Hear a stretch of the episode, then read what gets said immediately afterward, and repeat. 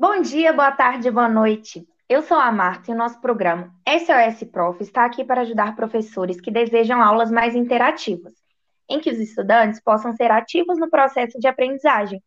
E o nosso tema de hoje é desenvolvendo atividades experimentais demonstrativas numa abordagem investigativa. Vamos lá, vamos ouvir a dúvida da professora Daniela. Olá, Marta. Eu preciso de um help. Leciono Química para o primeiro ano do ensino médio e quero fazer uma atividade investigativa e experimental sobre lei de conservação da massa, mas não tenho recursos suficientes para todos os estudantes da turma. Então, seria uma demonstração, mas queria que ela fosse investigativa para que eles pudessem participar mais. Muito interessante, professora. Me conta quais materiais você possui e qual a atividade, para que eu possa te ajudar.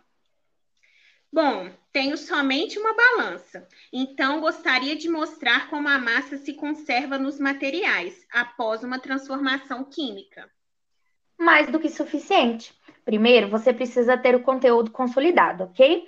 Porque a atividade exige esses conhecimentos científicos prévios. Então, você usará uma balança para medir a massa de um pedaço de papel e de um bombril. Peça para que os alunos anotem tudo. Logo em seguida, você colocará fogo tanto no papel quanto no bombril e vai novamente realizar a medição. Os alunos terão que evidenciar a diferença nos valores antes e após a combustão.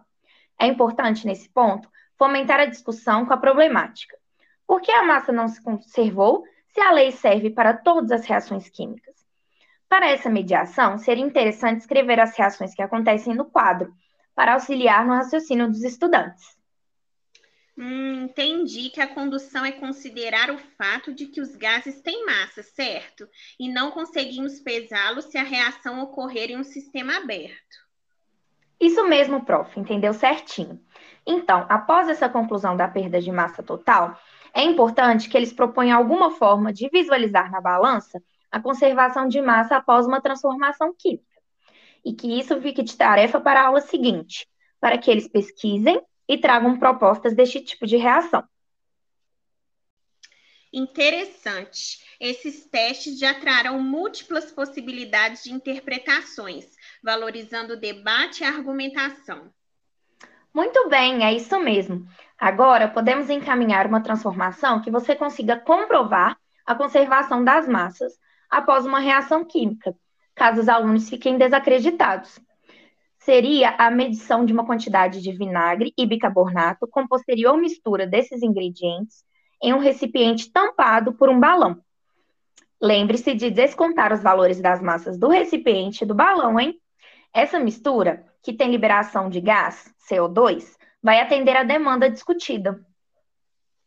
Ah, que maravilha! Vou já deixar tudo preparado para a minha próxima aula. Muito obrigada, Marta. Nem precisa agradecer, professora. Estamos aqui para isso. Ficamos por aqui, pessoal, com o SOS Prof de hoje. Não se esqueçam, a sala de aula é um mundo de possibilidades.